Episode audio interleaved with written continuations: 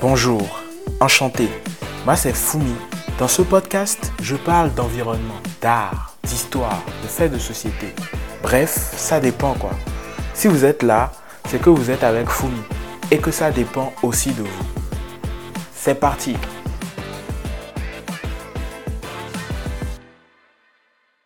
Dans l'épisode précédent, je vous parlais de la résolution onusienne sur la pollution plastique. Elle vient lancer le processus d'interdiction par les États de l'usage de toute forme de plastique.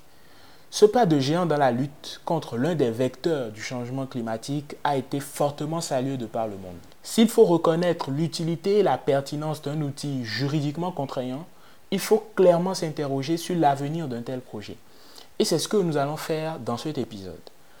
Le premier élément sur lequel il faut se questionner est la faisabilité d'un monde sans plastique. Ensuite, il faut se demander au regard des nombreux obstacles s'il ne s'agit pas d'un rêve bien vendu. Quels sont ces obstacles à contourner? Pour tous les observateurs, il est clair que la résolution des Nations Unies doit être accueillie avec la plus grande prudence. On peut d'ailleurs comprendre que cette crainte existe également chez les décideurs. Ils affirment que le comité intergouvernemental de négociation destiné à préparer l'accord juridiquement contraignant sur la pollution plastique doit se mettre à pied d'œuvre et surtout respecter l'échéance de 2024. On peut d'ores et déjà comprendre que si le principe d'un accord contraignant est acquis, les contours des contraintes à imposer seront difficiles à déterminer.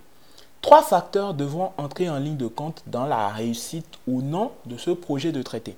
Il s'agit d'abord des grandes firmes dont le plastique est le fond de commerce l'offre de plus en plus croissante de plastique. C'est le premier obstacle qu'il faudra contourner. Ou du moins, ce traité mettant fin au plastique impactera en premier les entreprises qui produisent du plastique. Pourtant, l'offre de plastique ne cesse de croître. La production de plastique a dépassé les 460 millions de tonnes en 2019. Sans compter que plus de 300 millions de cette production se transforment en déchets. Concrètement, de quoi se compose cette offre de plastique? On retrouve du plastique dans énormément de produits industriels. Les emballages transparents, les coques de bateaux, les pièces automobiles, les tuyaux, les ustensiles de cuisine, les assiettes jetables, les plateaux de cuisine, les bouteilles, les sacs à commission, le vernis, les adhésifs, la peinture, les matelas, les isolants en plastique, les chaussures de sport. On pourrait en faire un épisode entier tellement notre quotidien est bourré de plastique. On voit bien que les entreprises commercialisent de nombreux produits à partir du plastique ils se font énormément d'argent grâce au plastique. Et là, vous savez déjà que lorsque l'argent entre en jeu, tout devient plus difficile.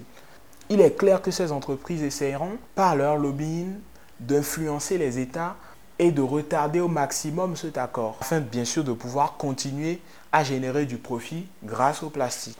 Deuxième obstacle qu'il faudra contourner, ce sont les habitudes de consommation en plastique. Si l'offre de plastique ne cesse de croître, il faut également remarquer que la demande suit le même cours. Il y a de plus en plus de demandes de plastique dans le monde en général. La demande mondiale a cru au rythme confortable de 4,7% par an sur la période 90-2017.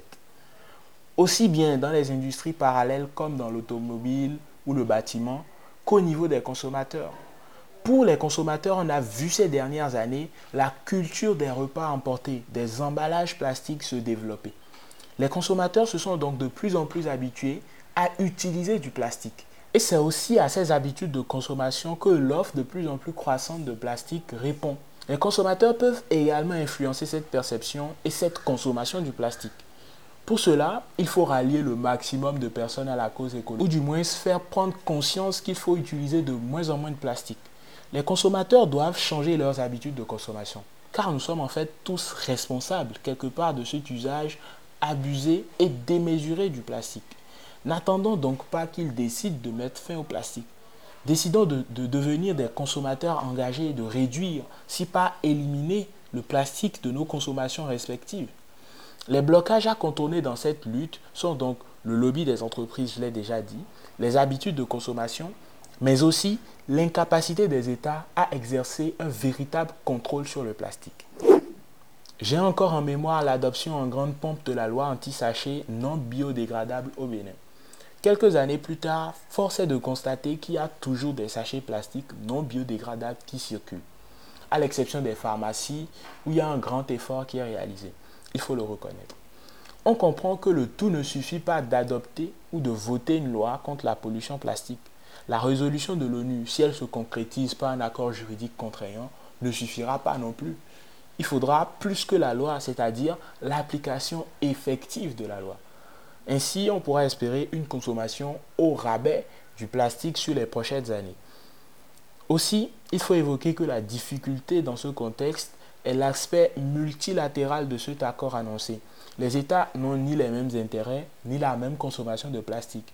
Concilier ces intérêts divergents et créer une contrainte qui permette à tous les États d'y trouver leur compte sera un défi à relever. Mais comme je le disais précédemment, ce qui compte reste l'application que les États feront de ce traité.